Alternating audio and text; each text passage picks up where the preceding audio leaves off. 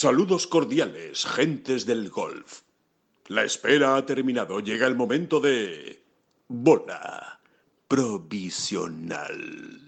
Hoy les vamos a hablar mucho de golf femenino y de los majors, sobre todo, ¿no? De, lo que nos deja el Chevron Championship, ese primer grande de las chicas que ganó Lilia Bu y donde Carlota Ciganda pues tuvo opciones realmente, tuvo opciones el domingo incluso de meterse en la pelea por la victoria. Lo tuvo, lo tuvo en la, en la mano, aunque finalmente no le terminaron de salir las cosas. Demasiado irregular durante la ronda. Eh, le vamos a hablar de, bueno, del, golf femenino en general, ¿no? De, lo, de algunas reflexiones e ideas que nos deja eh, lo que hemos vivido esta semana en lo que se supone, y así es, una de las grandes citas del año del golf femenino. Y al final, eh, pues por supuesto, le analizaremos todo lo que ocurrió en el Chevron y lo que ha ocurrido el fin de semana con los torneos en Japón, el torneo de Leaf Golf, el torneo del PGA Tour y en definitiva, pues toda la actualidad del golf, además de una especie de, bueno, misterio, no, no, no llega, no alcanza la palabra misterio, pero sí una, quizá una cosa extraña. Sam Horsfield. Empezamos. Que no son las flechas la culpa del indio, que no son las flechas la culpa del indio. Si hay viento, si llueve, no influye en el swing, no importa si es marzo, noviembre o abril la culpa del indio, la culpa del indio, la culpa del indio, la culpa del indio.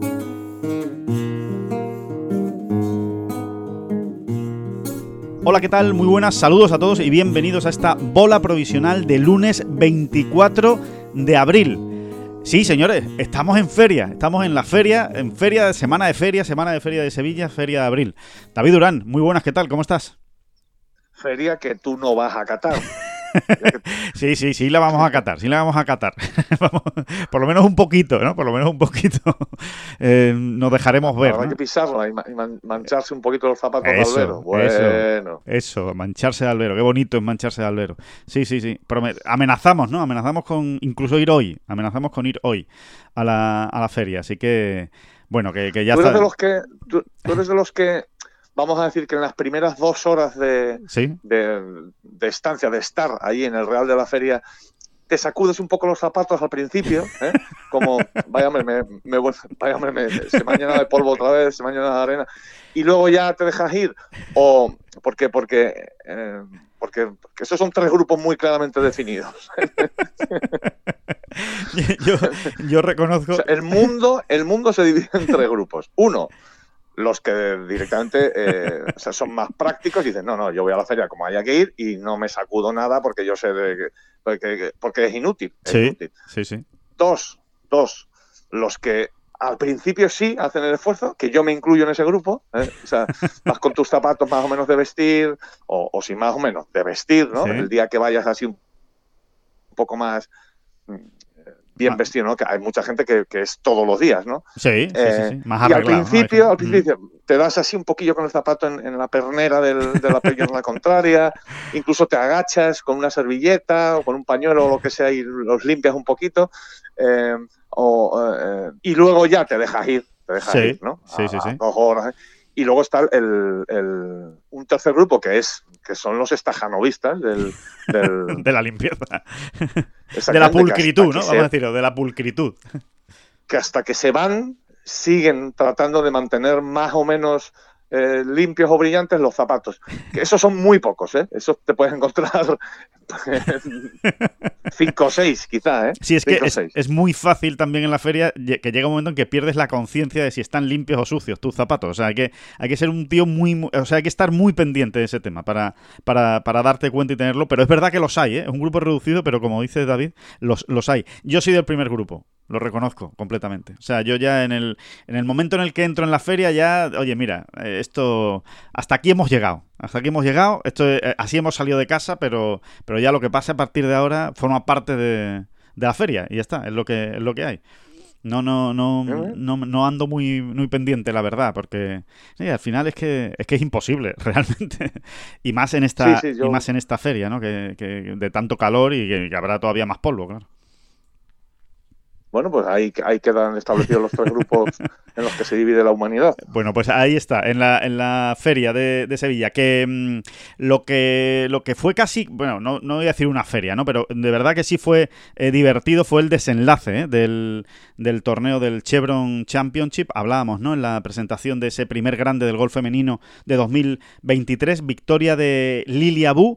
Eh, victoria yo diría que, mm, que se encontró, que ganó, oye, que ganó y que ganó muy bien, pero que se encontró también, ¿no? Hubo un poco de las dos cosas, de, ir a por ella y de también de encontrártela, ¿no? Con esos dos verdes finales en el 17 y 18, cuando ella no aparecía en, ninguna foto posible, ¿no? De, ganadora, pero realmente pues al final pusieron mucho de su parte las que en teoría estaban llamadas a ganar, que era Angel Jean, sobre todo, ¿no? La, la norteamericana, eh, que bueno, que lo tuvo en su mano, lo tuvo claramente en su mano, llegando al 16 con un golpe de ventaja, y Ataya Titikul, la tailandesa, que también eh, lo tuvo en su mano, y las dos pues lo acabaron tirando con malos golpes por parte de Angel Jean y con una bola al agua en el 18 de Titikul, que bueno, pues quizá arriesgó más de la cuenta, ¿no? Eh, pensando que necesitaba el verde en el hoyo 18 y finalmente no le habría hecho falta. O sea, con un par habría forzado el desempate, pero ya esa bola al agua eh, le, hundió cualquier eh, posibilidad. Lilia Bu es una ganadora que, deja a todo el mundo pues un poco yo creo que en parte sorprendido porque es una jugadora pues muy joven, es una jugadora que el año pasado era rookie del LPGA Tour, pero que este año ya había ganado una vez, que tiene muy buena pinta, que es una golfista que fue número uno del mundo eh, amateur, eh, que ha ganado mucho, que ha hecho cosas eh, muy buenas, muy joven jugando como amateur y que en su segundo año, ya decimos, ganó en Tailandia, ha vuelto a ganar esta semana eh, este grande y, tiene pinta, ¿no? Apunta a ser una de esas jugadoras que, que, pueden estar en todo lo alto del ranking mundial y en los grandes en los próximos años. Sí, lo que pasa es que son muchas las jugadoras que en los últimos años han apuntado al, digamos, apuntado al mismo objetivo y luego no, no terminan de, romper tanto, ¿no? Eh, bueno, pasa también con los hombres, ¿eh? los chicos, pero menos, ¿no? Diría yo que, que que pasa un poco menos. Vamos a ver, eh, mm, como que les cuesta más confirmar, ¿no? A, las grandes estrellas femeninas, confirmar, eh, confirmar la alternativa, ¿no? En, en, jerga taurina. Sí. Em, pero sí, sí, sí. Eh, a ver, no deja de sorprender un poco, ¿no? O sea, al final es verdad que ella venía en un gran momento de forma y de hecho había ganado ya este año, ¿no? En el LPGA Tour. Sí y no hace tantas semanas, ¿no? Mm, pero vamos, su, su, su, su, su gran, sus grandes hazañas deportivas hasta la fecha habían sido en el Simetra Tour. Correcto. Sí, sí, que ganó tres veces en el en 2021. Ese, en 2021 ganó tres veces y, bueno, y es una manera de confirmar también, ¿eh? No está mal, ¿eh? La confirmación de gran jugadora eh, ganando un grande, ¿no? Sí, lo que ocurre... Y ahora vamos a ver, yo, yo sinceramente... Eh, me cuesta más, me cuesta más. Primero por, por desconocimiento, las cosas como son. O sea, eh, veo mucho menos jugar a, a, Lilia Bu que a. ¿Quién te diría? Que a Max Homa, ¿no? Sí, eh, por supuesto, sí. O a Lucas Herbert, ¿no? Por hablar de uno que ha ganado esta, esta semana, precisamente en Japón. Eh, exactamente. Entonces, comencemos por ahí, ¿no? Primero por desconocimiento. O sea, no tienes. Yo por lo menos no tengo tan claro el perfil, ¿no? Ni, ni, ni quién es exactamente, ni cómo respira, ni cómo piensa, ni y, cómo juega incluso, ¿no? Eh, primero por desconocimiento y segundo, bueno, pues porque los datos estadísticos e históricos están ahí, ¿no? Y demuestran que, efectivamente eh, en el golf femenino, por lo que sea, que habrá eh, razones de todo tipo, le cuesta más a, a ellas establecerse, ¿no? Digamos, de una manera sólida, vamos a decir, en el top 25 mundial, ¿no? Sí, sí, sí. Varía muchísimo más. Sí, y, después cuando uno se pone a analizar los grandes, que recuerden que en el golf femenino hay cinco, ¿eh? cinco grandes al año, este es el primero, eh, cuando uno se pone a analizar las victorias de los últimos años, eh, es sorprendente, ¿no? La, mm, es sorprendente el número, ¿no? tú todavía saca un dato, David, de mm, lo que cuesta ganar un segundo grande. Siempre cuesta mucho ganar un segundo grande, ¿no? Pero es verdad que en los últimos años en el golf femenino hay una alternancia que antes no se daba. O sea, antes no era así, al revés. Antes el golf femenino, en los eh, bueno, pues principios del año 2000, eh, en los años 90, por supuesto, em, incluso en, la década de 2010, al principio de la década de 2010, había grandes dominadoras, había jugadoras, eh, pues casi, casi, casi hasta un puntito tiránicas, ¿no? Porque pues ahí están los casos de Anika Sorenstam, de Lorena Ochoa, de Invi Park, de Janis Sen, jugadoras que llegaban a lo más alto y ahí se quedaban durante unos cuantos años y además ganando un porrón de grandes, ¿no? Eh, sin embargo, es verdad que de un tiempo a esta parte ha cambiado esa tendencia y es mucho más acusada, por ejemplo, que en el gol, que en el gol masculino, ¿no? Sí, sí, así es. O sea, 16 de las últimas 25 ganadores de grandes. Sí. O sea, en los últimos 25 majors femeninos tenemos a 16 ganadoras que no han vuelto a ganar luego.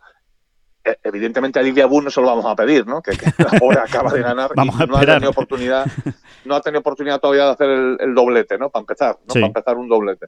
Eh, pero bueno, eh, quede, ahí la cifra, ¿no? 16 de las últimas 25 son ganadoras que luego no han vuelto a ganar, ¿no? En el, en el, sí. en el golf masculino, por ejemplo, si nos vamos a los últimos 24 majors, tenemos 10 de 24. Bueno, eh, pues baja un 60%, ¿no? Es, mucho. esto siempre va a ocurrir, porque claro, van llegando grandes nuevos jugadores que, también van a ganar, van a catar, van a pinchar ahí en los grandes, ¿no? Pero, pero es verdad, eh, bueno, lo que decíamos, eh, yo insisto en, esa cuestión que me parece muy, muy gráfica. O sea, les le cuesta más a las mujeres mantenerse de una manera sólida en el top 25 mundial, digamos así. Hay mucha más alternancia van y, van, van y, van y vienen. ¿no? Em, yo creo que, por un lado, este cambio de tendencia, porque es verdad, ¿no? Que hace, vamos a decir, de 10 años hacia atrás. Sí, ¿eh? sí, sí. Mm, el pastel efectivamente se repartía entre menos, entre, había menos porciones en el pastel de los mayors femeninos, ¿no? Sí, sí. Y ahora se reparte entre más, ¿no? Eh, yo creo que por, es, por un lado es una buena noticia. ¿eh? Porque, porque al final te indica también que lo que ha subido es el nivel medio, ¿no? Claro, pues, claro, hay más jugadoras con capacidad para ganar un grande, así de claro. Exactamente, ¿no? Lo que, eh, eh, la paradoja de esta reflexión es esto otro que hemos dicho, ¿no? Sí, pero luego no son capaces de mantenerse ahí en el top 25, top 30, incluso top 50 mundial, ¿no? Sí. Entonces, como que te quedas un poco así, ¿no? Pero bueno, eh, no deja de ser una, una peculiaridad del gol femenino, oye, que hay que tomarla como viene y ya está, tampoco hay que darle mucha más importancia. A donde yo sí iría, Alejandro, es después de haber vivido esta semana del primer Mayor femenino 2023, es, mm, a ver cómo lo digo, eh, de una manera más constructiva, ¿no? Sí. Mm, yo creo que el, golf femenino, si pudiésemos hablar de un ente, ¿no? Eh, eh, como, una institución, ¿no? Como si fuera una institución, ¿no? Exactamente. El golf femenino en general. Me refiero a todos los estamentos y a todas las instituciones que lo componen y lo forman y lo construyen, ¿no? Debe hacérselo mirar un poco en el sentido de vender mejor estas semanas, vender mejor sus medios, ¿no? Y, podemos ir desde lo más prosaico, que es póngame usted un soft tracker en la clasificación, ¿eh? que, no es tan prosaico, pero bueno, sí, se entiende, se entiende lo que, lo que quieres decir, sí quizás si usted me lo pone igual, eh, habrá quien se enganche un poquito más, ¿no? Claro. Eh, por ejemplo, ¿no? Teniendo en cuenta que las retransmisiones televisivas, ¿no, Alejandro? Son poco son, justitas, por son, ejemplo. Son un auténtico pestiño. O sea, así, dicho, dicho con todas las letras. Y ya lo siento, ¿eh? porque me encantaría decir lo contrario, pero no sé por qué extraña razón, porque a mí se me escapa eh, la, explicación. Me imagino que será una explicación técnica, de medios, de, de, inversión, digamos, en la, en la retransmisión. Eh, no, no, no se sabe muy bien por qué en el gol femenino, en los grandes, se ven muchos menos golpes que en el gol masculino, que en los grandes masculinos. Tú, en, los grandes masculinos, claro que hay sus pausas para la publicidad y ahí te las tragas y no hay ningún problema, eh, pero estás viendo mucho golf, muchos golpes, muchos momentos del torneo. Sin embargo, en el golf femenino hay casi tantas pausas como horas de retransmisión, ¿no? Y, a ver, puede ser que es que el golf femenino esté cuajado de publicidad, que es que no lo hay en, en, otro, en otro, en, el gol masculino, pero me extraña, me extraña que sea por eso, ¿no? Entonces, yo la única explicación a la que, a la que alcanzo es eh, que hay menos medios, menos cámaras, menos medios, menos, menos personal y, y, como tal, pues eh, evidentemente hay menos golf que mostrar por televisión. Y hombre, si tú tienes eso, si efectivamente eh, está ocurriendo eso, que menos que dar un servicio alternativo, ¿no? Que además estamos hablando de que el Chevron Championship tiene más de 5 millones de de bolsa de premios. O sea, que estamos hablando de mucho dinero. Eh, y más que va a tener el US Open, eh, y más que va a tener el British. En fin, que estamos hablando de, de, mucho, de, mucho dinero, de un torneo muy importante, como para que, como tú bien has dicho, por lo menos no haya un shot tracker, donde uno pueda ver qué es lo que ha hecho eh, Carlota Ziganda en el hoyo 14. Eh, incluso si lo va a ver al día siguiente. Oye, mira, no pude ver el torneo ayer por televisión por lo que fuera, pero me apetece ver qué ha hecho exactamente Carlota en cada hoyo. Y, es inexplicable, porque eso es una inversión mínima, la del Shot Tracker. Sí, es, costoso y es, un, es un, operativo que hay que montar. Pero vamos, que para, que para lo que estamos hablando no es dinero. Y desde luego le daría mucho más realce al, al, a los torneos y, y más importancia. Sí, sería una buena manera de empezar, ¿no? Tomarse que todas, insisto, todas las instituciones, el golf femenino como ente, ¿no? Para resumir, ¿no? Ah, habría que meter al PGA, habría que meter a todas las instituciones eh, eh, eh, que tienen mano y peso en el, en el golf femenino mundial, ¿no? que se tomen esas cinco semanas de majors como deben hacernos llegar a todos que son cinco semanas realmente muy especiales y donde el, el despliegue de todo tipo es eh, importante, ¿no? Sí, sí, sí, sí. O sea, parece como que hay veces que no, que ni, que no se lo creen, ¿no? Mira, te voy a poner otro ejemplo, David, que, que, que, evidentemente también es muy prosaico, como tú dices, y que pero que nos afecta a nosotros. Claro, esos son ponemos estos ejemplos porque somos los que nosotros podemos medir, ¿no? Porque los vemos. Em, en la previa del Chevron Championship, Em, no te voy a exagerar, ¿vale? Porque podría, ¿eh? Podría exagerar, pero no te voy a exagerar. Para no engañar a nadie. Igual hablaron eh, entre martes y miércoles, porque el lunes no, ¿eh? El lunes no habló nadie. Entre martes y miércoles, igual hablaron, no sé, 8, 9 jugadoras. Yo creo que, que no llegó a más, ¿eh? 8 o 9. En la previa del Máster de Augusta, yo creo que habló, bueno, creo no. Hablaron todos los jugadores. Sí, Bueno, el máster es, el máster es una barbaridad. Verdaderamente además se esfuerzan porque hablen todos. Y luego es verdad que es también un torneo con un film mucho más reducido y es un poco más sencillo, ¿no? Pues abarcar a esos 80, 90 jugadores, pero es que todos en algún momento hablan, efectivamente, sí. antes de empezarse a jugar el torneo. Vale. Que no, hablen todos. Claro, que no hablen todos, pero que mínimo que hable el top 25 mundial, ¿no? Eh, qué mínimo, yo creo, vamos, me parece que es, que es de cajón. Eh, y sobre todo. Sí, eh, y luego eso incide en lo que estamos hablando. O sea, haz de esa semana algo especial. Si yo entiendo que a lo mejor el golf femenino en general, incluso los grandes circuitos, tienen los recursos que tienen, ¿vale? Y a lo mejor la comparación todavía no es posible de igual a igual con el golf masculino. Está clarísimo, ¿no? de audiencias, de, de, patrocinadores, de todo, ¿no? Sí. Pero, pero esas cinco semanas tienen que ser la fiesta verdaderamente anual del, golf femenino. ¿eh? Eh, y, a mí, por lo menos, no me llega esa sensación. O sea, al final. No lo transmiten así. Sí, sabemos que es un grande, así lo decimos, así lo contamos, pero verdaderamente eh, cuesta, cuesta encontrar las diferencias con una semana del calendario regular. sí, sí, sí, sí, sí. Cuesta, cuesta, sí, sí. La, única diferencia es que, bueno, pues hay algo más de cobertura de televisión, algo más, digo, más horas de retransmisión, por lo menos en España, por ejemplo, ¿no? En España, eh, el canal de golf en España, Movistar Golf, eh, sí echa eh, más horas de televisión o emite más horas de televisión. Sí, bueno, eso está claro. Claro, porque, es que no emite. los torneos regulares del PGA no se emiten, se, dan resúmenes, ¿no? A, los días siguientes, no, no están dando todas las jornadas. Pero, pero ya está, es que no hay mucho más, es que el despliegue no es mucho más grande, es que no, no ves nada especialmente diferente. Yo, no bueno, yo, me, yo me de hecho, yo me estaba refiriendo más al origen, ¿no? O sea, en este caso...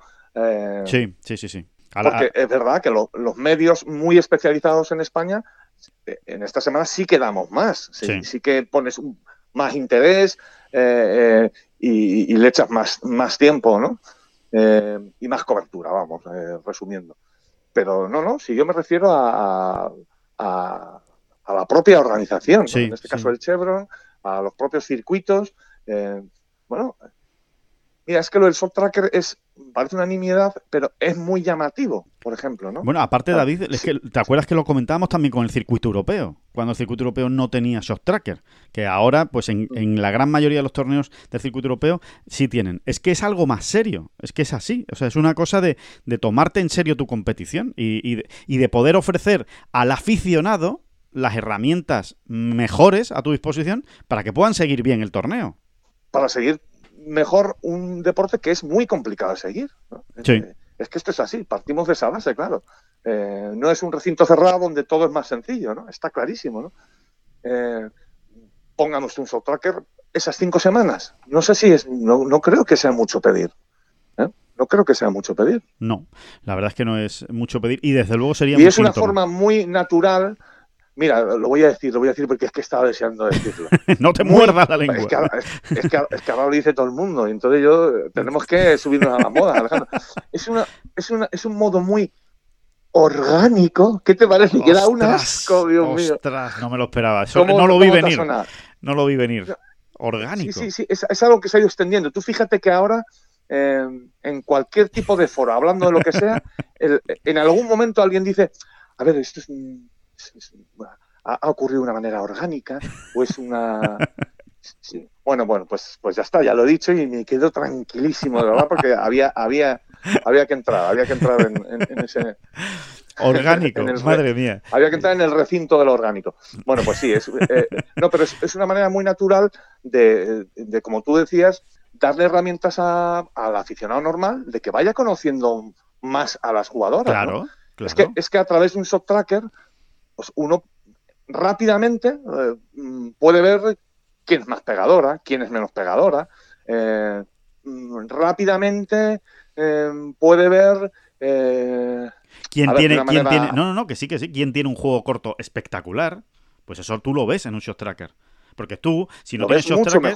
Claro, si tú no tienes shot tracker, tú ves que ha hecho cuatro que ha hecho un par, o que ha hecho cuatro y ha hecho Verdi. Pero no sabes cómo ha sido ese Verdi. No sabes si ha metido un par de 20 metros, salvo que vaya a primera. Y entonces sí, claro, si va a primera lo ves. Pero si va a la vigésimo segunda, perdón, o la octava, seguramente no lo ves. Y entonces no sabes si el Verdi lo ha hecho porque ha metido un par de 20 metros, si es porque ha dejado la approach dado, si es que eh, hay que ver esta chica con los hueches, lo buenísima que es, porque cada vez que está a 100 metros la deja a menos de 2 o a menos de 3, en un, en un radio de 3. Bueno, eh, lo que ocurre con el gol masculino, al final, el gol masculino, ¿por qué conocemos tan bien a los jugadores o mucho mejor a los jugadores? Pues porque tienes esas herramientas que te permiten ver y te, y te puedes identificar más y decir, oye, pues hay que ver lo que me gusta a mí eh, Nelly Corda cada vez que está en bunker. O hay que ver lo que me gusta a mi Arilla Yutanugan cuando tiene un wedge en las manos. Eh, cosas que, por ejemplo, sí decimos de los hombres, ¿no? Y podemos decirlo porque tenemos los argumentos visuales y también los datos estadísticos que te lo permiten hacer. Pero con, con ellas, no. Tú puedes saber cuántos verdes ha hecho. Ah, pues hace muchos verdes esta jugadora. O cuántos pares ha hecho. Ah, pues hace muchos pares. Y después las estadísticas son, evidentemente, eh, muy cortas. O sea, son muy pobres las estadísticas que ofrece el, el golf femenino en general. Bueno, ya del de Ladies European Tour ni hablamos, pero en, el LPGA y en, el, y en los grandes, al final te, sí, te ofrecen los pads totales de, por vuelta. Pues sí, claro, sí, sí, está bien, pero en la época en la que estamos, en la, en la, en la era en la que estamos, se queda muy corto. En fin, hay que tender más a lo del máster, aunque eso es carísimo, pero ese, ese, esa sería la, ese sería el objetivo, ¿verdad? Eh, claro. Que todas las coberturas fueran como el máster. Es decir, en, tú en el máster puedes ver los golpes de todos y cada uno de los jugadores, todos sus golpes, las rondas que hayan jugado. Eh, eso es carísimo, eso es un espanto. Para eso, además, es muy importante pues el hecho de que se juega siempre en el mismo campo. Ya tienes, digamos, mucho trabajo adelantado, ¿no? De un año para otro, ¿no? Bueno, cosa que ocurre en los grandes femeninos, ¿eh? Eso que tú estás diciendo ocurre en dos grandes femeninos. En este, que es verdad que ha cambiado este año, pero llevaban 20 en el mismo campo. Eh, y en el Evian, que llevan muchos años eh, y se juega siempre en el mismo campo. O sea que... Sí, yo no sé si al gol femenino se, le puede pedir ¿no? que llegue a, ese lado. Pero, pero esa debía ser la línea, ¿eh? Y me refiero también a los grandes masculinos, ¿eh? O sea, la, línea debe ir más por ahí y, y yo sigo pensando que las semanas de grande tienen que ser eso, grandes grandes, ¿no? Como, como la de feria aquí en Sevilla. con, los, zapatitos manchados. que se nota y que se siente, efectivamente, que, estamos en, grande. Bueno, eh, hecha, esa reflexión que, bueno, eh, nos gustaría saber si la comparten también nuestros oyentes, si, si ellos tienen esa misma sensación de que, de que se les queda pequeño o de que no, no alcanzan de verdad a ver la magnitud ¿no? de, de estas semanas de los grandes femeninos y si creen que habría que hacer algo al respecto o no, o están contentos con cómo, con cómo se está... Sí, y todo, y todo seguramente tendremos que hacer algo al respecto, ¿no? Eh, darle vueltas a cómo se puede hacer una mejor cobertura y demás, ¿no? Pero hay veces que no te lo ponen fácil, ¿eh? no te lo ponen fácil de origen. Totalmente, así es. Así que, eh, bueno, eh, si vamos al torneo en sí mismo, eh, bueno, vamos a, analizar fundamentalmente la actuación de Carlota Ciganda, ¿no? Que al final es vamos lo que... a carlotear, vamos a carlotear. Eso es, carloteemos. El... Porque, bueno, evidentemente es lo que más nos importa, ¿no? Y nos interesa. Y, hay que... y además era la única española, ¿no? Que estaba en el, en el Chevron Championship. Ha quedado en el puesto duodécimo después de una semana en la que ha estado, pues siempre arriba. Ha estado toda la semana arriba, desde el jueves que empezó el torneo, eh, pues hasta el domingo. Eh, ha estado dejándose ver. Es verdad que en ningún momento ha llegado a liderar, es verdad que en ningún momento ha llegado a, eh, bueno, pues a, ponerse realmente a los mandos del torneo, ¿no? O como persona que, o como jugadora que es la que estaba dominando la situación, pero siempre ha estado a una distancia perfectamente enjugable y a tiro. Siempre ha estado a tiro. Incluso el domingo. El domingo, ayer, eh, realmente eh, Carlota empieza bien, empieza con un Verdi, después hace un bogey, pero hace dos Verdis seguidos en el 8 y en el 9 y ahí se coloca a tres golpes a falta de nueve hoyos. Es decir, estás metida completamente en la pelea por la, por la victoria. Eh, incluso, vamos más allá, hace bogey en el 10 y en el 11 que es como un frenazo que parece que descarta ya completamente a Carlota, pero un Eagle, un Eagle increíble en el hoyo 13, invocando desde fuera un chip extraordinario, la vuelve a meter en la pelea. Se vuelve a colocar a tres golpes a falta de 5. Y es ahí cuando eh, Carrota vuelve a aparecer en las pizarras y en las clasificaciones, porque es así, y empieza a decir, oye, pues cuidado, porque si aquí ella acaba bien, quedaba un par 5 por medio, quedaba el 18 eh, y alguna opción de verde y más. Eh, bueno, si, si acaba bien tal, oye, que, igual que está para ganar, ¿eh? Y sin embargo vienen los bogies del 14 y del 15, que ya definitivamente, pues evidentemente evitan cualquier posibilidad de victoria. Es decir, eh, la sensación que a mí me queda, David, es la de que está pero no está, Carlota. Está siempre, pero como que no termina de eh, superar ese último listón, ¿no? De derribar ese muro, de decir, venga, y ahora me pongo líder y ahora aguanto y resisto hasta el 18 y vamos a ver qué pasa en el 18, que ya ahí puede ocurrir cualquier cosa. Pero como que cuando realmente se siente con opciones de ganar o se ve que puede ganar, hay algo ahí que, la, que, le consume o que, o que no le permite sacar su, su mejor golf, ¿no? Sí, bueno, yo creo que eh, hay que remitirse a, lo que ha dicho ella, ¿no? Sí, y ahora, y ahora vamos a escuchar en cuanto, en cuanto tú lo comentes, David. Eh, no, no, yo creo que es mejor vale, Sí, venga, perfecto. Sí, pues metemos el sonido de Carlota y ahora, y ahora lo comentamos. Perfecto. Bueno, qué final, ¿no, Carlota? Cuéntame un poco cómo ha sido la última vuelta. Sí, la verdad que ha sido una pena esa, esa segunda vuelta. Eh, el, 10 y el 11 esta semana me han matado. Creo que he hecho ahí más 7, el 10 no he hecho par ningún día, eh, el 11 también he hecho muchos bogies, así que ha sido un poco eso. He hecho un gran eagle, he metido un approach en el 13 para ponerme ahí menos 7 y sabía que si llegabas a, menos 10 yo creo que podías tener una opción. Eh, el campo no estaba fácil, último día, un, un mayor para ganar. Entonces, bueno, con pena porque creo que, el juego está ahí, pero todavía pues me, falta un poquito pues sentirme más cómoda en esos momentos. Bueno, pero la sensación es que tienes ese material y es lo que hace falta para estar en un mayor y, tener opciones, ¿no? Sí, yo creo que el juego lo tengo obviamente y los campos duros me van. Creo que este tipo de campos que se ganan pues con eso, con menos 10, menos 11 son, son buenos para mí y nada, hay que seguir intentando, cabeza arriba y adelante. ¿Tus planes ahora que vas a jugar y Juego la semana que viene en, Los Ángeles, en Wilshire, jugamos ahí torneo, luego tengo semana libre y luego juego cuatro torneos seguidos, eh, uno del LED y tres de, la LPGA. Así que ahora empieza el calendario fuerte. Pues eso, decía, decía Carlota que, sí, que, muy bien, que la semana, bueno, el balance general no es malo, pero que ha sido una pena, eh, porque, eh, bueno, pues eh, al final le ha faltado rematar en esos nueve últimos hoyos. Y decía, ¿no? Decía esa, reflexión que yo creo que es la que nos parece más interesante, ¿no? La de, me falta sentirme más cómoda en esos momentos. Se refiere, mm. pues, a, eh, hablaba precisamente de que, eh, hombre, hago, hago Eagle en el 13, me vuelvo a meter ahí en la pelea y llegan después los bogies del 14 y del 15, ¿no? Eh, y ahí es cuando dice, me falta sentirme más cómoda en esos momentos. Es decir, con la presión. Sí, ¿no? Y, y hasta daría un poquito marcha atrás, como antes bien lo has descrito, ¿no? O sea, también estaba, se había metido en la pelea en el hoyo 9, digamos, ¿no? Sí, sí, sí. Eh, y, y, cuando vuelve a verse en las pizarras, hace bogies en, los hoyos 10 y 11, que es verdad que han sido hoyos que se le han dado mal toda la semana. Sí. Vale.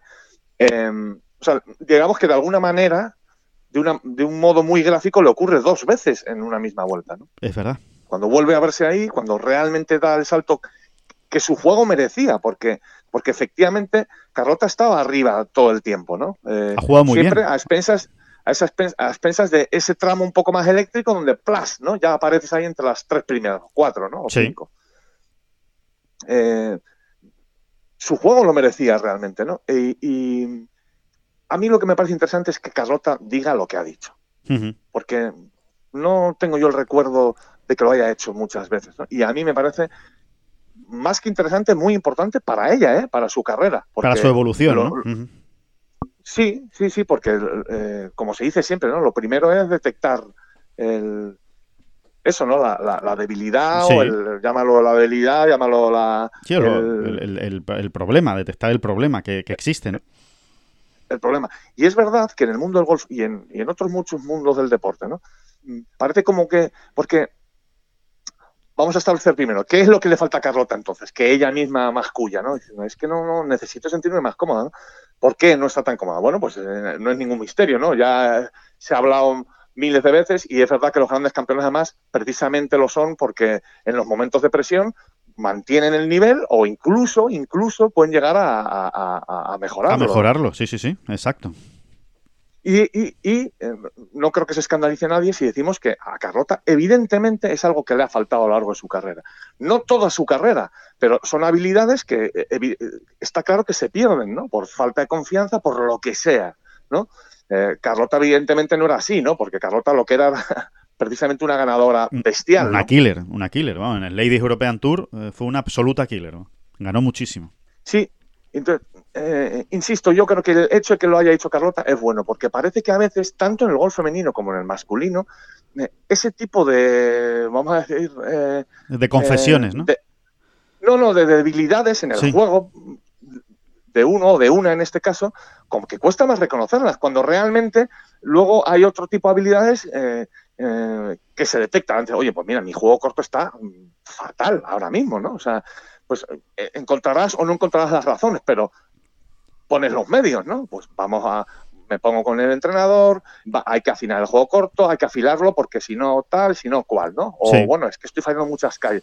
Y luego este tipo de este tipo mm, de carencias que son eh, intangibles, ¿no? Porque son eso, el mundo emocional. Parece como que a todos nos cuesta más reconocerlas, ¿no? Como si eso nos hiciese más débiles eh, todavía, ¿no? O como más débiles o más como si nos hiciese más pequeños y nunca llega a entenderlo. O sea, realmente eh, con qué naturalidad cualquier jugadora, cualquier jugador te dice mm, es que estoy pateando que, da vergüenza verme, sí. ¿no? Sí, sí, total, cualquiera, ¿no? Eso sí que no, hay ningún problema. Por lo que sea, ¿no?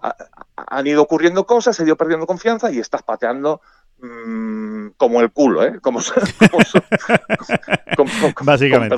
sí, bueno, que no, sabes ni por, que ¿no? sabes ni por dónde va la bola, vamos, sí, básicamente. Exactamente, ¿no? Eh, y sin embargo, con este, este, otro tipo de cuestiones eh, que son importantísimas en el deporte de altísimo nivel, eh, como que cuesta más, ¿no? Reconocerlo. Por eso digo que para mí el hecho de que Carlota, sin que nadie le haya preguntado al respecto en concreto, lo haya dicho, para mí, sinceramente, es muy importante. Yo creo, David, no, que, no sé si peco optimista o de qué, pero para mí es importante porque, porque, insisto, este tipo de cuestiones cuesta más reconocerlas. No me preguntes por qué. No me preguntes por qué. Claro. Bueno, yo creo que es que es incluso en el mundo amateur más más mm, sí es verdad rastrero como el nuestro por ejemplo más lamentable cuesta entenderlo o sea tú a mí me, escuchabas decir si es que no me tundáis en calle si es que pego drive de 120 metros si es que me escuchabas decir todo es que hay que ver si es que no hago más que darle al suelo eh, y es más difícil escuchar a alguien decir si es que me cago yo cuando ya voy un poco bien eh, me hago pipí encima. Sí, sí, sí. Eso, eso ya como que cuesta más, ¿verdad? Como que nos hace más pequeños o, peores personas, o no sé qué es lo que ocurre, ¿no? Cuando en realidad no deja de ser una habilidad que también hay que saber trabajar y al final no pasa nada, no pasa absolutamente nada. Tú sufres un poco más en los momentos de presión. Y a Carlota le pasa, lo hemos visto en otros medios también lo hemos visto en otros medios. Le pasa concretamente además en los medios, seguramente, ¿no? Le pasa a los eh, medios y, le, no, y le pasa, y le pasa en bastantes domingos también al año, ¿eh? a, Carlota en el, en el LPGA. O sea, Carlota es una jugadora que por potencial, por golf, por juego, creo que todos estamos de acuerdo en que tendría que tener más victorias debería llevar más victorias en su, en su palmarés, porque, porque lo tiene, lo tiene. O sea, ella, ella tiene todo lo que hay que tener, tiene la distancia que hay que tener, tiene los hierros que hay que tener. El golpe que pegó ayer, por ejemplo, en el hoyo 9, es difícil de ver en el golf femenino. ¿eh? Una, una jugadora que pegue esa bola tan alta, que la pare, que la deje a un palmo del hoyo, eso es muy complicado. Eh, y después es cierto que desde que está con, con Álvaro, con Álvaro Alonso, con su, con su caddy, eh, pues está pateando mucho mejor. O sea que realmente por, por condiciones golfistas, técnicas eh, y físicas, eh, Carlota no tiene absolutamente nada que envidiar a ninguna. O sea, es una jugadora... Sí, sí, sí, tiene, te añadiría, tiene la pasión por el juego que hay que tener, tiene el, amor por el golf que hay que tener, eh, tiene la voluntad, ¿no?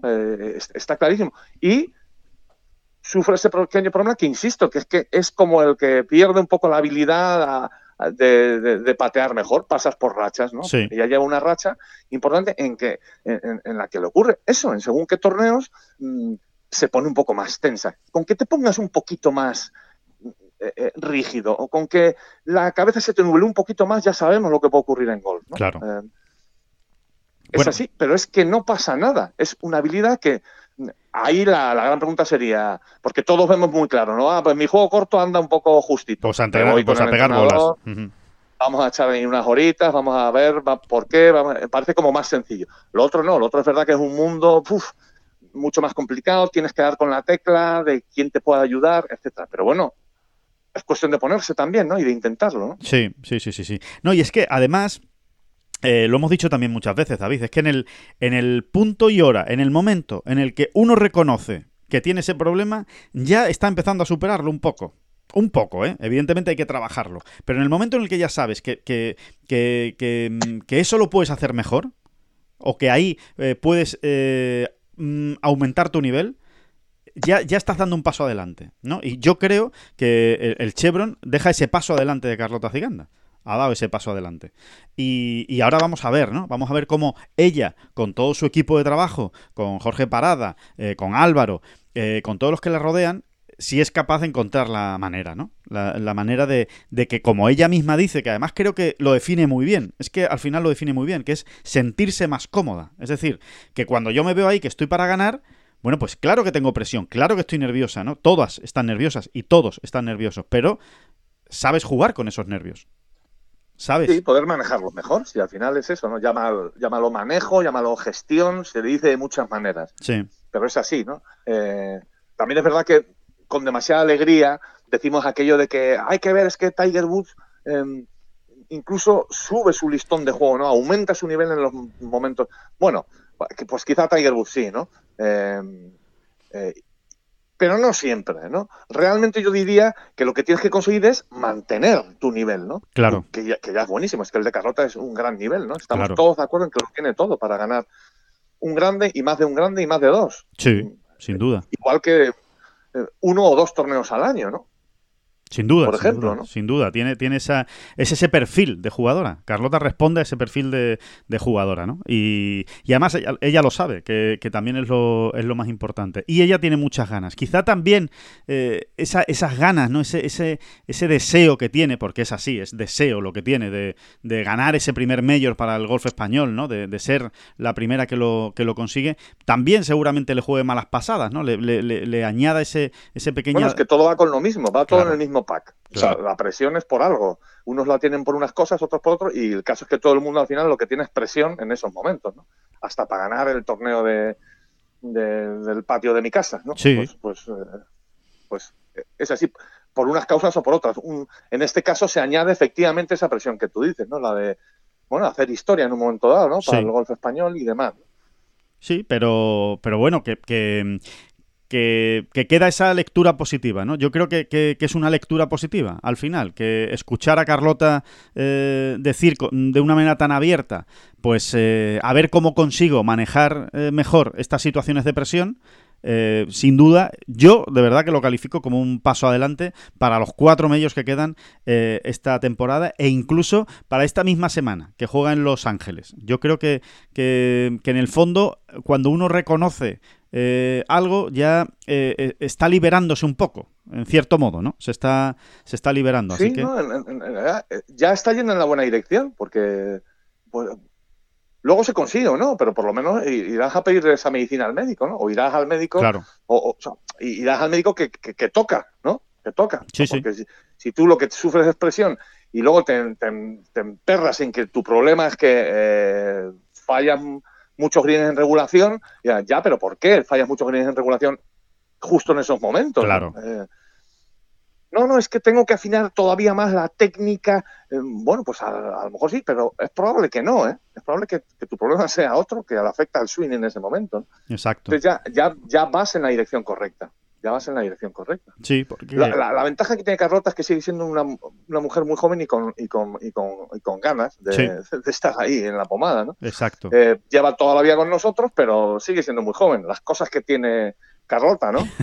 Pues, sí, sí, pues, sí, eh, pertenece al equipo, pertenece al equipo de Rory y Manasero. al equipo de los, de los, que no cumplen años, efectivamente. Pasen, pasen el tiempo que pase, no, no cumplen años, ¿no?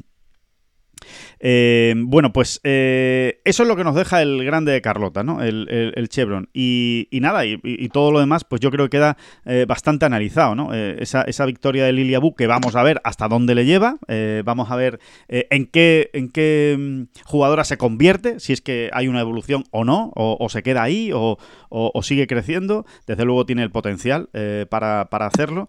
Y, también nos deja pues eh, la, otra historia. el, primer grande, el primer grande también, perdona Alejandro, del año, nos deja un pequeño toque de atención, tan emocionados como estamos con la Solgen y el equipo europeo. Cierto, cierto, pues cierto. Nos deja ese toquecito de atención, ¿no? Pues el, desempate, eran dos estadounidenses, jóvenes, en tercera posición ha quedado Nelly Corda, que vamos a decir que es una fija también ahí arriba, pues casi cada vez que juega, bueno, más o menos, ¿no? Digamos. Sí, sí, sí. Y, vuelve al número uno del mundo, Nelly Corda, de hecho, después de este y el, mundo el mundo europeo en este primer grande no es que haya sido una eh, fiesta de luz y de color, precisamente. No, ha estado a la altura, no, no, ha estado a la altura. Que, se esperaba, ¿eh? que se esperaba del, de, esa. Sí, para dónde, para dónde hemos, han puesto ellas mismas el listón, realmente. Exacto, exacto. Y las expectativas que había. Así que, bueno, cada vez vamos estando más cerca de Solheim. Esto es un toquecito de atención que pues, seguramente puede venir muy bien. Sí, eh, sin duda. Eh, de hecho, las mejores europeas han sido Albán Valenzuela, eh, la Suiza y, Carlota Ciganda. Eh, después ya eh, viene Celine Boutier a, un golpe, pero realmente mm, eh, solo Carlota es la que ha estado realmente metida con opciones de, ganar, ¿no? O, con alguna opción, porque incluso Albán Valenzuela no ha llegado a estar arriba, arriba en ningún momento. Al final ha hecho una buena clasificación, pero, pero no se ha visto de verdad con opciones, entraba en la ecuación del triunfo, ¿no? Y, y Boutier y Leona Maguire, pues qué decir, ¿no? No ha sido una mala semana de las dos, ni mucho menos, pero, pero no se han dejado ver en los puestos de arriba. Así que, efectivamente, muy bien definido como toque de atención. Eh, antes de, la, de, todo lo que, de todo lo que viene por delante. De, los medios. Em, y, bueno, no, lo que, lo que te iba a comentar, David, es eh, que siempre los medios, o todos los torneos, ¿no? Pero especialmente los medios, nos deja esa historia eh, muy buena y después también nos deja la historia pues más, dura de encajar, que es la de Angel Jean, ¿no? La la jugadora norteamericana, simplemente por comentarlo, ¿no? Por lo difícil, lo difícil. Estábamos hablando de la presión, estamos hablando de las expectativas estamos hablando de todo eso. Y, bueno, Angel Jin es una jugadora eh, que, fíjate si le cuesta ganar, que no ha ganado todavía, ¿no? Y lleva ocho años al máximo nivel en el, en el LPGA Tour y es otra jugadora que tiene todo, ¿no? Para ganar, ¿no? Que tiene todos los argumentos técnicos, físicos y despliegue de golf para ganar, pero no ganaba. Parecía que se iba a quitar esa etiqueta o esa mochila eh, precisamente esta semana y finalmente pues no ha sido así, ¿no? Cuando le quedaban tres hoyos, iba uno arriba, lo tenía todo a favor realmente, ¿no? Eh, con Natalia Titicula al agua, ¿no?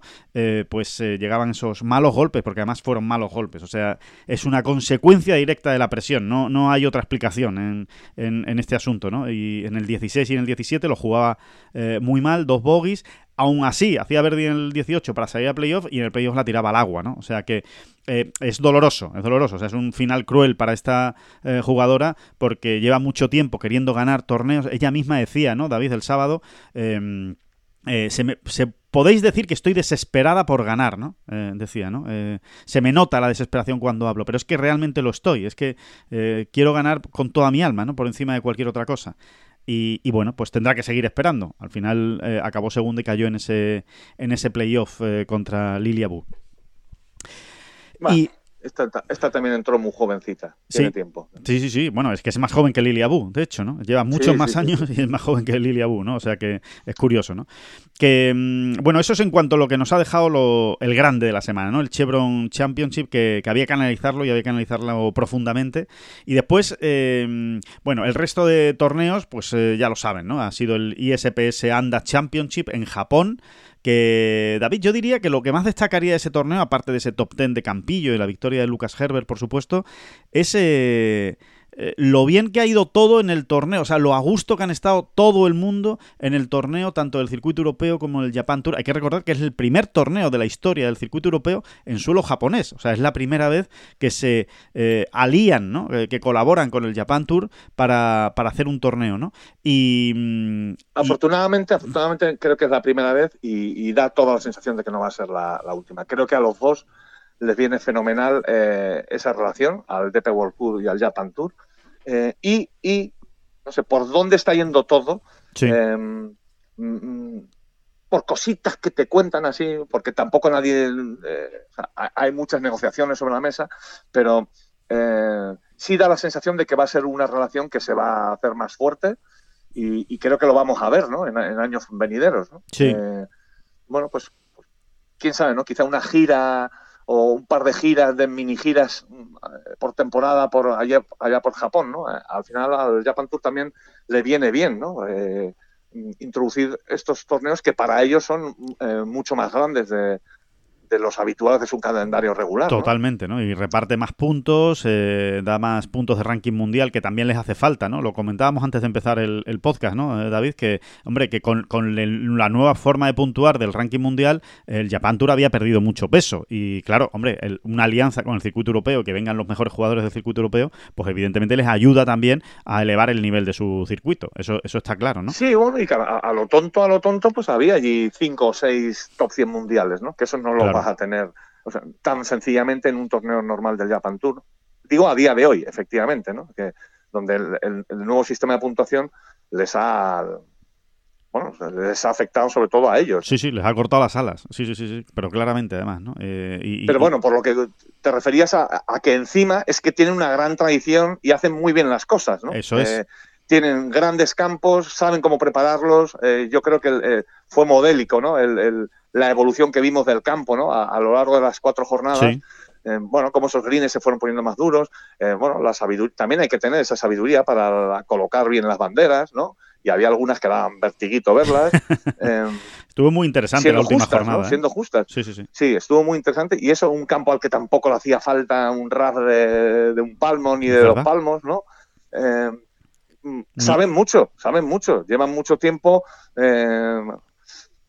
copiando, copiando muy bien, ¿no? Como suelen hacer los japoneses, ¿no? Se dice, ¿no? Que luego, más que copiar, muchas veces lo que hacen es ser eh, muchas veces lo que son ellos son vanguardistas precisamente. Pero bueno, vamos a dejarlo ahí, ¿no? Sí, sí, sí, sí. Cuando copian, copian muy bien y, y, estará todo el mundo encantado, ¿no? Eh, porque luego la intendencia de un, torneo de golf va mucho más allá del, de cuánto mide el RAF y dónde pongo las banderas. Sí, sí. Muchísimo más allá e insisto, es que ellos tienen mucha experiencia eh, y hacen muy bien las cosas, ¿no? Así que solo veo para bienes en, esta relación y espero de verdad que, se, estreche, ¿no? Sí, ojalá, ojalá sea, sea así y, veamos más torneos en Japón, la verdad. El, único inconveniente es para los jugadores europeos, pues que efectivamente es un viaje largo y costoso. Eh, por eso decía, yo creo que decías muy bien tú, David, establecer unas mini giras, ¿no? Oye, ya, que te vas, pues que estés allí eh, dos, tres semanas, eh, a lo mejor, ¿no? Y te, y te compense más que no ir para una semana y tener que volver luego a, Europa, ¿no? pues lo que ha ocurrido ahora además, en Japón hay, hay dinero, ¿no? Vamos a, ser muy claros. Y en ese sentido también viene bien la, bueno, pues esta, esta, esta relación, ¿no? Que acaba de, cristalizar en un torneo, en un primer torneo del circuito europeo en tierras japonesas. Eh, hay dinero, va a haber interés y yo insisto, eh, no me parecería tan raro, ¿no? Ver en un futuro quizá no muy lejano, pues eso, dos mini giras en dos momentos de la temporada concretos eh, por Japón, ¿no? con eso, con gaps de dos y dos torneos, ¿no? en cada una de esas mini giras, sí, sí, sí. Sería, podría ser, ¿no? Podría ser. Con torneos que vayan ganando en, prestancia y en, y en, bolsa de premios. Cuidado, ¿eh? eh vamos, digamos que sea una, una, una tentación. Eh, Muy seria. Jugosa, ¿no? Para todos los jugadores del, europeos. Sí, vamos a decirlo así. Así es, ¿no? Sí, así que bueno, ya veremos cómo evoluciona eso, pero sí tiene, sí tiene esa, esa pinta. Y después, eh, bueno, en el PGA Tour tuvimos el Zurich Classic eh, con victoria de Davis Riley y Nick Hardy. Eh, bueno, pues no eran precisamente los favoritos, pero cuidado, que la temporada de Davis Riley estaba siendo muy buena y la ha rematado precisamente con este triunfo que le da a los dos la tarjeta ¿no? del PGA Tour para los dos próximos años. Así que pelotazo en este torneo por, por parejas de Riley y de Hardy que la noticia evidentemente es que no ganaran Schoffele y Candley. Esa es la noticia, que eran evidentemente... yo te diría, yo iría un poco más, efectivamente, lo de Schoffele y Candley, pero que fallaran el corte Joma y Morikawa, que eran una pareja que tú la ves y dices, eh, cuidadín con la parejita... cuidadín con la parejita, que es una parejita muy Ryder, ¿no? Por otro lado, muy en un momento dado. Sí, sí, sí, sí, totalmente. Eh, pero claro, es lo que tiene este torneo también, que, es que les pilló ahí con el pie cambiado porque es que para pasar el corte había que llegar a menos nueve en dos días, ¿no? Eh, y, como tengas un día medio lelo con el pad en la primera jornada de, de, de, mejor bola, mm. Mm, ah, ya vas a ir. Te quedas muy atrás. Eh, sí, sí, sí, sí. Te quedas realmente. Sí, sí, te puedes quedar muy atrás. Y es lo que les pasó, ¿no? Fallaron el corte por una y, ahí se quedaron, ¿no? Que es, es muy llamativo, ¿no? Y después, eh, bueno, pues, pues situar dos, buena actuación de Detri y de Pérez, eh, que, oye, hay que seguirlos de cerca porque son dos de los candidatos a, estar en la, en la Ryder Cup en, en, Italia, en el equipo europeo. Tomás Detri y Víctor Pérez hicieron un buen torneo y después me quedo con, eh, anecdótico, pero oye, está muy bien, eh, otra buena actuación de Luke Donald y de Eduardo Molinari, jugando los dos, los dos juntos, ¿no? Oye, pues está bien, ¿no? Que tu capitán y tu vicecapitán o tu capitán y tu asistente lo hagan también en un formato que va a haber en la Ryder, en Forball y en Forsom, pues oye, te da, te da un poquito más de, de como de predicamento hacia los jugadores, ¿no? Cuando vayas a... Mm, ¿Tú crees? bueno, yo, creo que se lo han, pasado muy bien y ya está. Pero bueno, no, no, fíjate, yo sí le doy un poquito más de... Por sacarle punta y tal. Eh, eh, Detri y Pérez, efectivamente, han estado muy sólidos, han acabado decimoterceros, pero han jugado muy bien las, las dos jornadas de, de Forza. De y eso, eh, y eso tiene un poquito más. En un momento dado, cualquier pareja los pones y a mejor bola, ¿eh? el fútbol en un momento dado cualquiera, ¿no? Eh, si, tienes estudian los greens y demás, ¿no? Y encima tienes la, suerte de que cuando no está uno está el otro, ¿no? Y, ir... De encajar bien, sí. ¿sabes? de ir encajando todo bien, pues te puedes salir, ¿no? Pero ya el Forson es otra cosa totalmente distinta. Y lo han hecho muy bien en las dos rondas de Forson, eh, Detri y Pérez.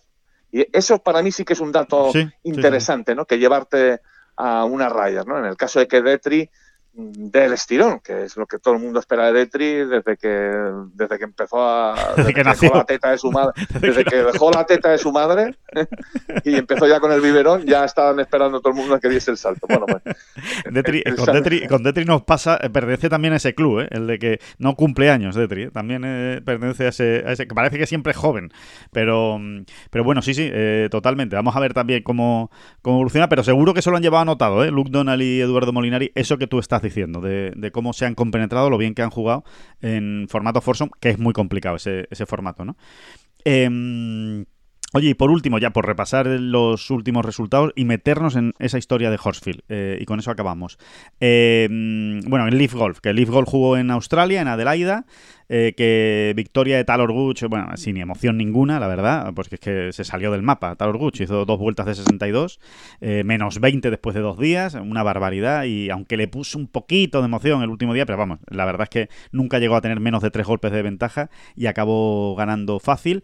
No fue la mejor semana para los españoles, Sergio García acabó en el puesto decimocuarto, eh, pero bueno, sí estuvo todo el torneo, digamos, ahí merodeando alrededor del top ten Y, David Puch, eh, bueno, se dejó ver algo en, algún que otro día y nada, y, muy mal torneo, muy mala semana de, Chacarra. Una más, eh, ya van unas cuantas. Eh, que, mm, de, Leaf Golf yo lo único que sacaría, David, es que están muy emocionados en Leaf Golf con cómo han ido las cosas en Australia, porque ya sabemos cómo es el público australiano. O sea, es que solo tiene uno que ver el cualquier acontecimiento deportivo que se disputa en Australia. La verdad es que son unos locos fanáticos del, del deporte y lo viven de una manera muy especial. Y yo te diría que ha sido el torneo, desde el punto de vista de público de Leaf Golf, de todo lo que llamamos de Leaf Golf, el más eh, bullicioso. O sea, el que más se ha hecho o se ha dejado sentir el público en, en las gradas, ¿no?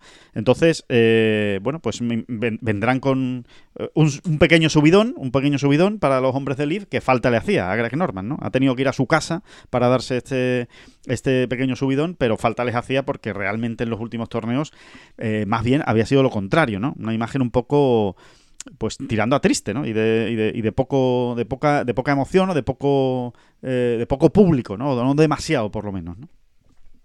Sí, sí, la verdad es que es... es, eh, Mira, pues si se iban ese subidón, pues, pues bien, bien llevado sea, bien llevado sea. Eh, fenomenal, ¿no? Yo sigo, yo me mantengo en mis 13 y de, y de momento creo que en todo 2023 no me voy a bajar de esa burra, ¿no? Porque, porque poco va a cambiar. Tendrás semanas un poco más emocionantes, un poco menos, pero yo insisto en que en que el futuro del Golf de verdad, ¿no? El, de, un circuito que de verdad se asiente y demás, pasa efectivamente por, por porque le den bola a, aquello donde realmente sí son eh, vanguardistas, pioneros o como quieras llamarlo, ¿no? De, una competición por equipos. Por equipos.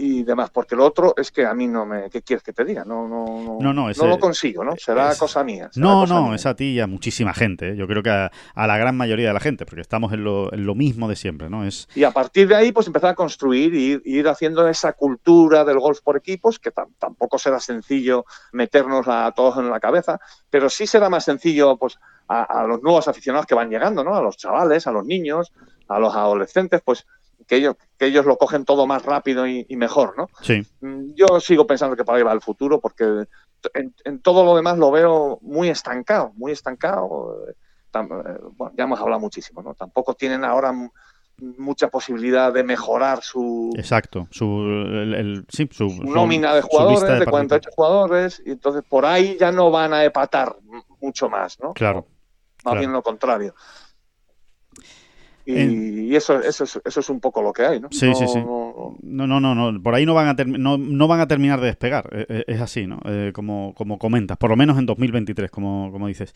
Que mm, una... Nadie más allá, nadie más allá de los pueblos vecinos de donde se dispute, por decirlo de una manera así muy gráfica, está esperando un torneo de League Sí, sí, sí, sí. Oye, ¿cuándo se juega el...? Oye, ah, oye, esta semana es el Memorial, ¿no?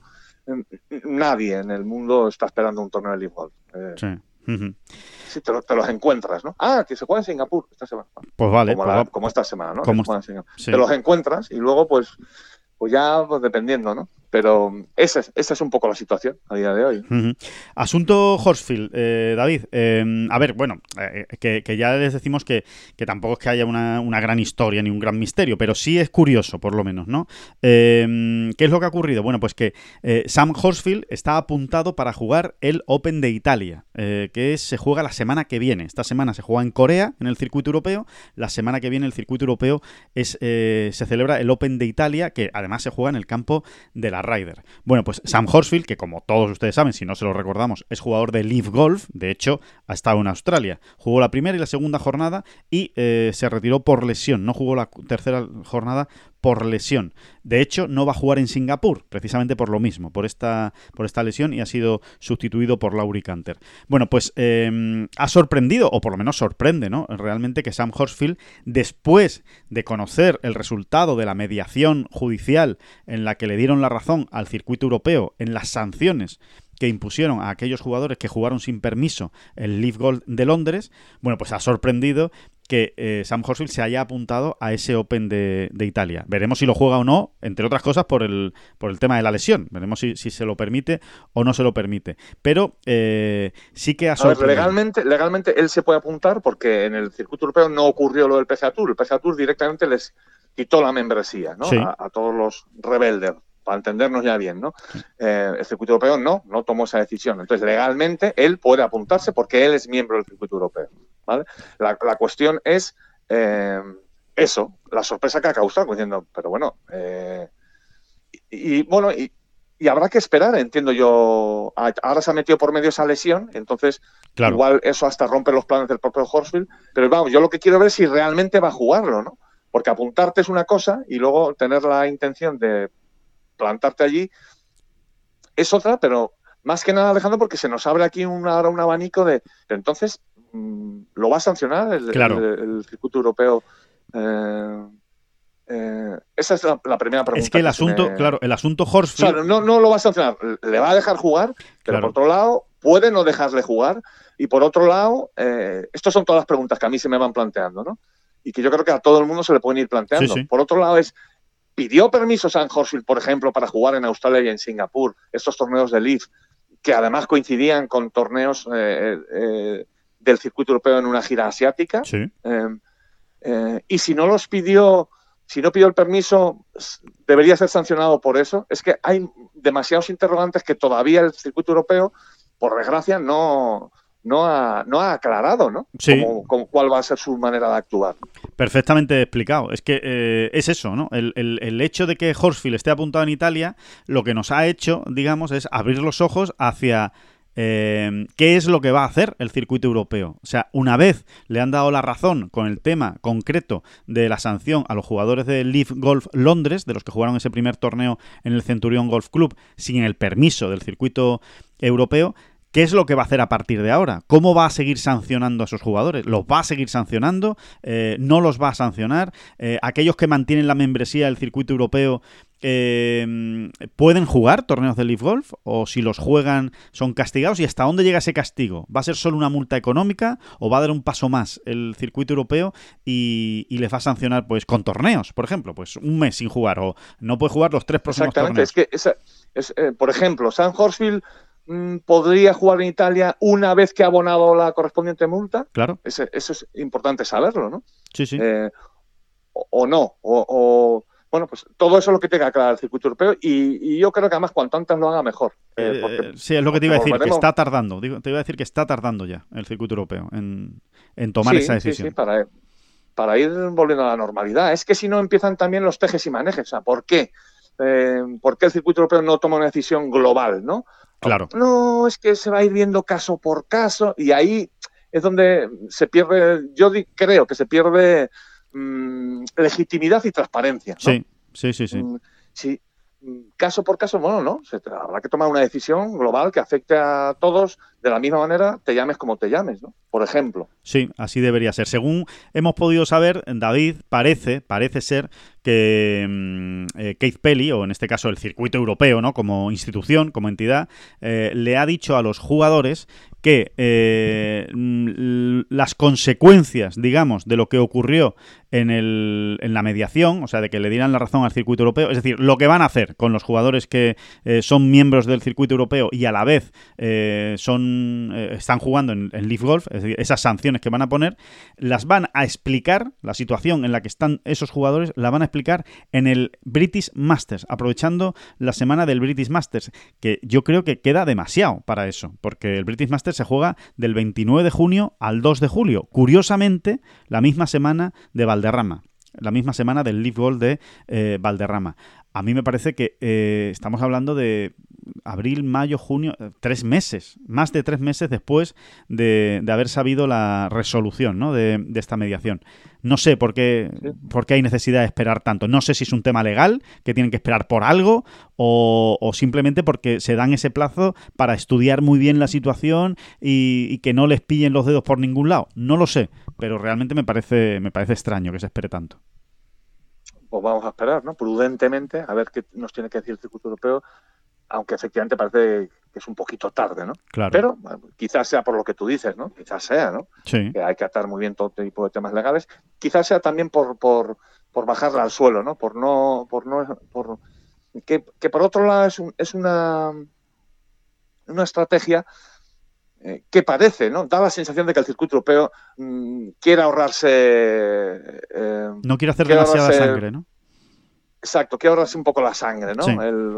o el enfrentamiento directo, o la polémica, o el, o el lío. Y ahora, eso hay que hacerlo muy bien, insisto, para ser transparente y para ser eh, coherente. Claro. Pero, pero, pero no me parece mal como línea de fondo el decir, bueno, vamos a actuar según, legalmente podamos, pero sin, sin, sin volvernos locos ni, ni señalar en exceso ¿no? a la gente o, Sí, sin que parezca esto una venganza, exacto, ¿no? Sino que simplemente que sea pues de, manera justa y, de verdad, eh, digamos que defendiendo los intereses de los miembros del circuito europeo, de los que sí juegan cada semana los torneos del circuito europeo, ¿no? Encontrar ese equilibrio, ¿no? Entre... Encontrar la manera, efectivamente, ¿no? Eh, eh, es cierto que el DP World Tour no es el PGA Tour, ¿no? Que tiene más fondo armario en un momento dado y, y, puede sentirse más fuerte a la hora de sancionar, ¿no? Como ya, como ya se vio. Claro, e, exactamente. Y nada, y que mm, y ya está, ya vamos a ir terminando, simplemente recordando que esta semana, esta semana David vuelve el bicho. El bicho vuelve, John Ram vuelve, vuelve, eh, aprovechando, eh, y no vuelve a la feria de abril, precisamente, sino que va a México, al México Open. Allí va a defender título. Primera opción. Sí, sí. es bueno, segunda opción. me parece que no queda más remedio que darle la, que otorgarle la, etiqueta de favorito, ¿qué, otra cosa se va a hacer? claro, imagínate, como para no hacerlo. Eh, seríamos, seríamos unos locos, ¿no? Eh, y, vamos a ver cómo, cómo, cómo responde, ¿no? Eh, es la segunda... Ya, por, por, pedir que no quede, pero me encantaría, ¿no? Me encantaría ver a John manteniendo ahí el, ese nivel donde está ahora mismo ahí situado galáctico y luego ganar o no ganar, pues ya sabes, ¿no? Depende de ese último pato, de lo que tú quieras, ¿no? Pero ver, verlo ahí, verlo ahí en la pelea hasta el último hoyo, ¿no? la verdad es que sería, eh, no sería una sorpresa, pero no, deja, no, dejaría de ser maravilloso. Maravilloso, efectivamente, sí, sí, sí, totalmente, ¿no? Así que nada, bueno, ya eso le contaremos más detalles ¿eh? del México Open el, el, próximo jueves, en la próxima edición de esta bola provisional. Em, pues nada, David, que nos vamos. Que, no eh, todo lo, que no todo lo sorprendente es maravilloso, ni todo lo maravilloso sorprendente. Ahí te dejo para que le dé vueltas a ese asunto. ni, yo mismo muy bien sé lo que te acabo de decir. no sé, pero profundo suena. Que está bien tirado. Profundo suena tela. repitamos, niños y niñas, os, planteamos el, el lema o la sentencia de esta semana. Ni todo lo sorprendente es maravilloso, ni todo lo maravilloso es sorprendente. Bueno, pues ahí queda. No, no está mal darle vueltas al coco de vez en cuando con estupideces.